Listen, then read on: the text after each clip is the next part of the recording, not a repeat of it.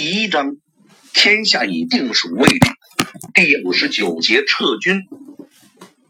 赵良栋的气愤，一方面是为了自解，因为邓明用公开信对吴三桂进行羞辱，让清廷和天下的文武官吏都对吴三桂的能力产生怀疑，而且这声势一成，还会对吴三桂的失败起到夸大的作用，产生这么重大的影响后。清廷不可能不追究吴三桂的罪责，以显示清廷信赏必罚的原则。对吴三桂的处罚，当然会让赵良栋跟着一起倒霉。如果把吴三桂逼急了，说不定他会为了减轻罪责而把责任往赵良栋身上推。另一方面，赵良栋很担忧云南的局面。清军遭受这个重大挫折后。人心士气都受到了很大的打击。这个时候，吴三桂若受到责备或者降职处理的话，很容易让云南清军的失败感变得更强烈。纵观全局，赵良栋认为吴三桂这次进攻云贵的工作完成的相当出色。昆明这次的大乱固然有吴三桂和赵良栋麻痹大意的问题，但也有其他偶然因素。完全归罪吴三桂不合适也没有必要。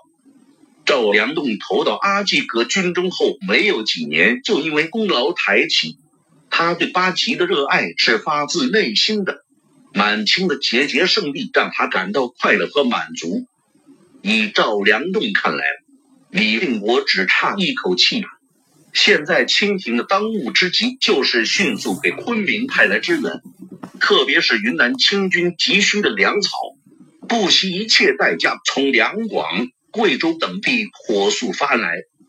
同时，不要追究吴三桂的责任，当然也不要追究自己的，安抚西南清军的情绪，给李定国以最后一击。吴三桂则显得比赵良栋平静得多。当他听说邓明炸船便宜行事的命令，就有些惊讶。觉得这小子年纪不大，手段却蛮狠辣。公开信又加强了吴三桂的这个印象。如果邓明写了一封得意洋洋宣传战果的檄文，那么地方上清廷官吏的第一反应就是本能的怀疑。但邓明这封信的前半截只是寥寥数语，说诸多行动都是他主持的，对战果一字未提。后半截又暗示这些行动都大获成功，让接到信的人生出好奇探究之心。信封上都写明了叫公开信，此人并非有意欺瞒，确实是我没有多想。吴三桂看上去一副心平气和的模样。邓明写的东西内容如此惊人，广泛传播开一点也不奇怪。此外，就算没有传播到民间，仅仅为官场知晓，对吴三桂来说也够糟的。有了昆明的前车之鉴，我还对他如此掉以轻心，实在是太说不过去了。吴三桂觉得，从军事上看，云南的战局已经变得难以挽回。如果想减少损失，最好的办法就是暂时放弃云南。让大军返回贵州就时，当然离开以前要对云南进行彻底的破坏。凡是不愿意迁走的百姓都要当做敌人对待，这样云南就会失去供养明军的能力。清军在贵州养精蓄锐几年，再次出击云南，可以把明军再次打垮。不过，军事角度不是看问题的唯一角度。这次远征云贵前，清廷一再对吴三桂表示，只要能够消灭永历朝廷，将来云贵就交给他打理，让他成为类似朝鲜王的藩王。军事行动进展顺利的时候，清廷更是多次重申这个奖赏，让吴三桂再接再厉，早点把他应得的藩王领土拿到手。因此，对于云南。贵州的地盘，吴三桂已经是看成了自己财产。永历和李定国就是和他争夺家产的敌人。这期间，永历朝廷还来过说客，想用兔死狗烹的理由劝说吴三桂养南明自重，但吴三桂对这些说客不屑一顾。首先，清廷的信用是不错的，而且这份赏赐吴三桂要和很多汉人将领分享。他觉得清廷不会一口气得罪西南众多将领。其次，永历和李定国只要还活着，就会不断的骚扰云南。为了这次远征，清廷已经拿出了很多资源，以后对永历和李定国的征讨，主要靠云贵出力。在已经把云贵视为自己所有的吴三桂眼里。养南明就是要自己掏腰包，而无法从清廷那边要到更多的军费。这种亏本的买卖，吴三桂是肯定不干的。正是因为这种心态，之前吴三桂一直希望尽快解决南明问题。攻破昆明后，吴三桂已经设法把两广的援军轰走了。他不希望这些肯定要离开云贵的客军继续待在他未来的土地上白吃白喝。吴三桂也料定他们不会善待地方百姓，也确实正如吴三桂所料，那些将来会和吴三桂分享云贵地盘的将领对地方民生最关心，军纪也最好，而那些肯定会离开的客军则大肆劫掠地方。军纪最差的两广援军一路祸害地方，在被吴三桂轰走后，还顺手把归途上的云南百姓都强行掳走。吴三桂也不知道这是不是他们的主人耿继茂的授意。还有赵良栋等人率领的客军，吴三桂同样满心盼望这些军队尽早离开云贵，永历朝廷被消灭了。赵良栋支流的客军也就没有理由继续待在云南不走了。直到昆明大火前，吴三桂和赵良栋的目标还很一致，他们都迫不及待的要消灭永历和李定国。不仅仅如此，吴三桂还在筹备针对水西安市的军事行动，多方施加压力，定要逼得安市请兵响应残明和李定国。吴三桂已经打定主意，要一劳永逸的把这些盘踞在云贵上千年的土司都剿灭了，确保自己将来会是这片领土的唯一主人。不过这几天，吴三桂对是否立刻消灭永历朝廷和李定国变得犹豫起来。他估计清廷会因为昆明大火而责罚自己，但这个责罚到底会有多重？经过仔细斟酌，吴三桂发现自己可能不会有多大事。他不信清廷会剥夺自己一切权力职务。吴三桂是十几年前献山海关给清廷的大功臣，有这个功劳在，清廷就不可能过重地处罚自己。更不用说吴三桂还有军队部下，只要兵权在握。加上当年献山海关的旧功，吴三桂就算被问罪也不会太惨，不会没有翻身的余地。但许诺的云贵封国是不是都能保住，就不敢说了。自恐有的尼堪之死以后，昆明大火是清廷最大的一次失败。吴三桂觉得清廷在盛怒之下，说不定就会剥夺自己的藩国。或者从云贵两省封地中减去一省，如果这样，那么吴三桂拼命攻打永历和李定国又是图什么呢？前两天吴三桂还在犹豫，他也有两个选择：或者寄希望于清廷不会剥夺藩国，或是减少封地，隐瞒罪责，保住西南大军统帅位置，继续讨伐永历朝廷。或者以退为进，先把所有的罪责扛下来，等清廷气消了，感觉永历朝廷非吴三桂出马不能讨灭，因而重申云贵的封赏时，再出地讨伐永历朝廷，才符合吴三桂的最大利益。可是他又担心，万一自己后退，其他人把永历朝廷平了，那么藩王的位置就落到别人口袋中了。但邓明的这封公开信让吴三桂不用继续彷徨，事情已经不可能大事化小。吴三桂此时已经在盘算自己的以退为进应该退到哪一步为合适。唯一要筹划的就是，在他韬光养晦的时候，一定要竭尽全力保证其他人无法把永历朝廷给灭了。这样，清廷就迟早还得重新给自己的藩王奖赏。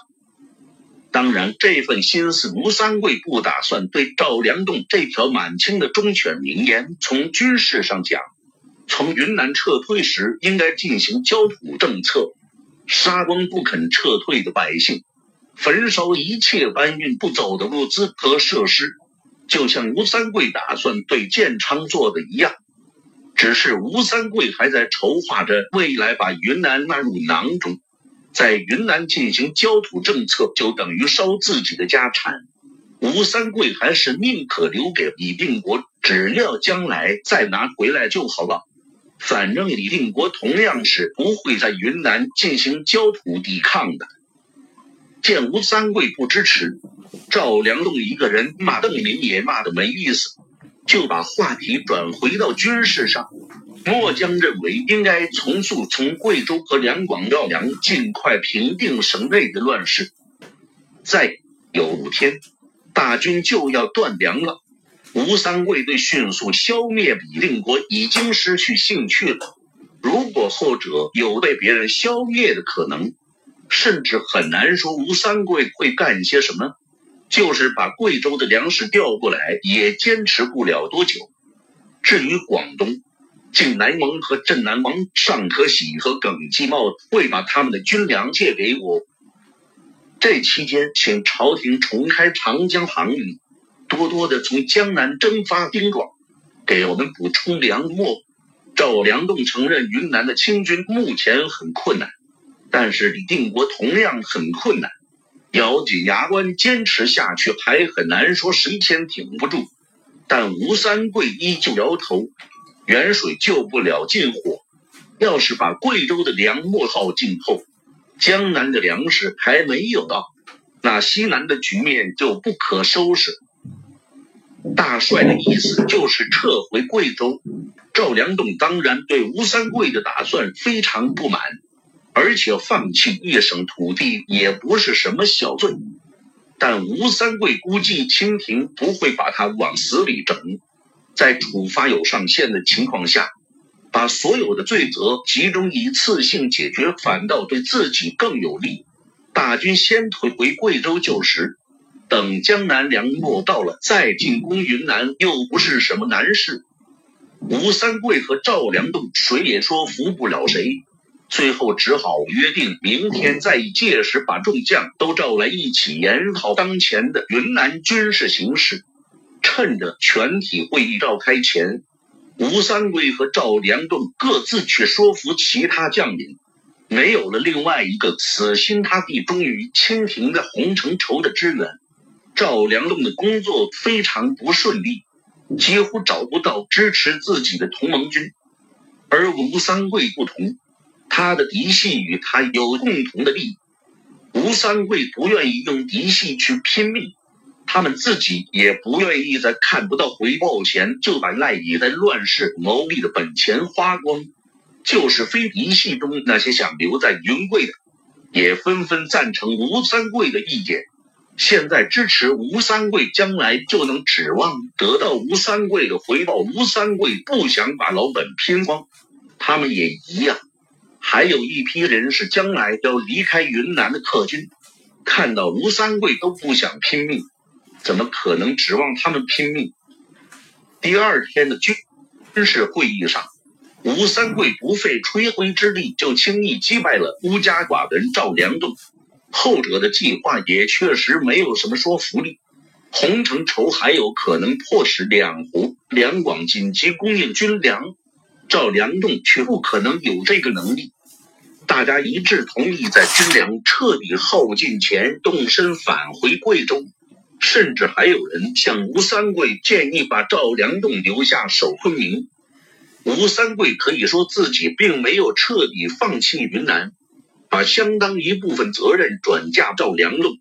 大家把军队和军粮都带走了，赵良栋独自留下，能守住昆明才是怪事。到时候他若不肯死守，也只有逃回贵阳一途。不过吴三桂倒没有把事情做得这么绝，反正他受到的责罚肯定有上限，就是把放弃云南的责任 大包大揽下来也无所谓。现在他需要赵良栋和自己在昆明大火仪式上守望相助，将来再次入侵云南的时候，也可能他要用到赵良栋的才能。就算不用赵良栋，也可能会需要其他客军的协助。吴三桂乐得做一个人情，在写给清廷的上书中，吴三桂承认昆明遭到了极大的损失，军队眼看就要断粮。为了保住更多的军队，吴三桂下令云南清军暂且退向贵州。他表示，西南、江左都是奉命行事，他愿意承担放弃云南这个决策的责任。既然要卖人情，干脆卖个痛快。吴三桂就是这么打算的。十几万清军退到贵州，单靠一省是肯定养不起的。清军放弃云南后，李定国多半会回来。当然，声势远不能和丢失云南前相比。如果残民有卷土重来的意思，那么清廷当然不能让吴三桂自己掏腰包和明军打下去，肯定会拨给更多的粮草和军饷。有了清廷的物资支援，吴三桂觉得自己就可以忍上一些时日。等到清廷重新保证自己的藩王地位和云贵领地后，吴三桂就可以再次发起进攻。先拿上清廷几年的粮饷也不无小补，算是让北京替自己分担一些昆明大火的损失。若是清廷企图让其他将领来争夺风帆云贵的功劳，吴三桂坐镇贵阳。一定能让所有的竞争对手吃不了兜着走。外围防御圈上的清军大多不是吴三桂嫡系亲信。吴三桂做出决定后，立刻以最快的速度通报那些不在昆明的亲信部队，而那些非亲信的部队自然会稍微晚一点。如果李定国没能迅速做出反应，大家应该能平安撤回。若是李定国反应迅速，有非嫡系部队断后，吴三桂的亲信将领也都能带领全军回到贵州。返回建昌的路上，邓明一行走的并不算快。此时他们也不清楚昆明大火的全部战果以及对建昌军造成的影响能有多大。邓明决定慢慢走，留出时间，让消息能够先传到建昌。他本人要先观察一下冯双礼的反应，再做定夺。这段时间里，邓明除了总结经验教训，就是每天抽一点时间胶州开荒、李清汉等人识字。当他们挖掘南下途中掩埋的粮食时，发现这些粮食已经被人动过，减少的数量也超过了一个人的食量，大家都很高兴。看来刘进哥和袁将二人都平安无事。在磨磨蹭蹭的邓明等人返回四川行州司境内以前，昆明大火的消息就像是插了翅膀，在西南大地上传播开来。一同传播开的还有邓明的公开信。早在北上的西宁军队抵达建昌前，冯双礼就得知了这场事变的大概情况。并且迅速派人告知狄三喜，后者仍在和那个清军千总纠缠不休。袁相和刘建哥目前也被狄三喜好吃好喝的攻在营中。西营北上部队先锋此时已经踏入四川行州司境内，他们派遣来建昌的使者就奉命向冯双礼。询问这个邓明的身世和履历，现在西营部队倒是相信吴三桂所说的误会，不过开弓没有回头箭，他们降而复叛，在昆明城下杀了吴三桂的人，再次投降过去，估计不会有什么好下场。而且这些人对邓明也产生了浓厚的兴趣。昆明大火让不少本来绝望的人又生出清军也不过如此的感觉，居然能被十几个人搅得大乱。狄三喜接到捷报后，心里的高兴那就别提了。以前对邓明只字不提的狄三喜，现在整天就把邓明挂在嘴边，和部下讲，和新投降过来的清兵讲，唯恐有人不知道洪承畴。吴三桂和赵良栋也在邓明手下吃了大亏。每次替邓明鼓吹一通后，狄三喜还忘不了加上一句：“本将当初在建昌，也曾被邓先生带着十九个人打败过。怎么样？十九个，比邓明弄来对付昆明那三个家伙的人还要多两个。而且这几位明星运动员上场后。”狄三喜突然发现，能参加这场比赛似乎也不算什么丢脸的事情了。说不定自己的良将之名因此能传遍天下了。他狄三喜被邓明的重视程度和洪承畴、吴三桂还有赵良栋差不多，都是要亲自出手对付的。美中不足的是，良将狄三喜还是没有能够攻下东川府第一座清军据点。